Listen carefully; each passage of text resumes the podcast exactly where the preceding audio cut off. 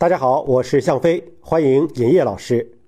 轻症患者手沾上了唾液，再接触眼睛啊、口角啊，或者是这个鼻子啊，就会转化为重症。那么已经感染的人，嗯，如果二次沾染了这些，会转化成重症吗？这两个不是有必然关系，但首先啊，不管你是患者还是不是患者，都尽量不要再去，特别是这个还手沾唾液啊，千万不要这么干。包括现在很多这个孩子们特别提醒啊，在上这个网课，眼睛肯定酸呐，突然就都变成了对着电脑啊，对着 iPad 看，那么孩子喜欢揉眼睛。这个过程中呢，如果说不重视这个手部清洁，且不说是不是会感染新冠，它可能会引起结膜炎呐，一些不必要的眼部的一些感染性疾病。所以养成一个良好的习惯，这很重要。对，不管是防什么，这个反正你。呃，揉眼睛啊，你抠鼻子啊，抠嘴啊，肯定会带入一些外部的病菌，这是有可能性的。对，你想，我们前段时间讲进电梯，大家都是用指关节去按电梯，对，避免了直接去抓其他东西接触。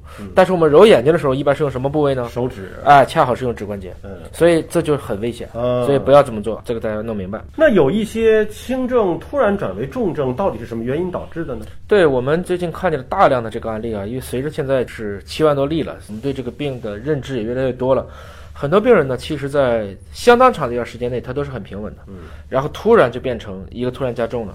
这个现在的一个判断呢，它可能就是出现了我们在以前治疗很多病毒性疾病出现了一种叫做严重因子风暴。具体的讲呢，就是说，其实被病毒感染了以后，把病毒干掉了，或者说干不干掉病毒，这可能关系不大，重要的是恢复你的免疫力。但你的免疫力被调动的过强了以后。那它就会去攻击你体内的多个器官，因为我们知道啊，冠状病毒是从 ACE2 这个钥匙进去的，但是我们都是从一组受精卵来的，所以理论上讲，所有的器官都有这个钥匙。嗯，只不过有的器官这个钥匙孔多，有的器官这个钥匙孔少。我说的是表达层面上，不是基因组层面上。嗯，基因组层面上它们都一样。比如说肠道细胞内这个 ACE2 的含量就高于肺。嗯，所以就是说，整个在肠道的这个过程中，那它这个钥匙开的孔就多。这种情况下呢，其实这些病毒就可能会潜入到各个脏器里去。如果炎症因子对着这每一个脏器都进行攻击，我指的是因为你的免疫力突然加强，这种情况下就可能会造成这个多脏器的一个衰竭，这实际上就是比较凶险的。这个过程中呢，其实有很多的情况大家原来也都没有预计到。实际上呢，虽然说这个冠状病毒呢是一种自限性疾病。但在治疗的过程中，我们也知道对症治疗能够帮他挺过这个最危险的时期非常重要，包括但不限于，比如说一个高流量、高浓度的吸氧，包括呼吸机和体外膜肺的这些使用，对于中症和危重病人，实际上会大幅度提高他的生存率的。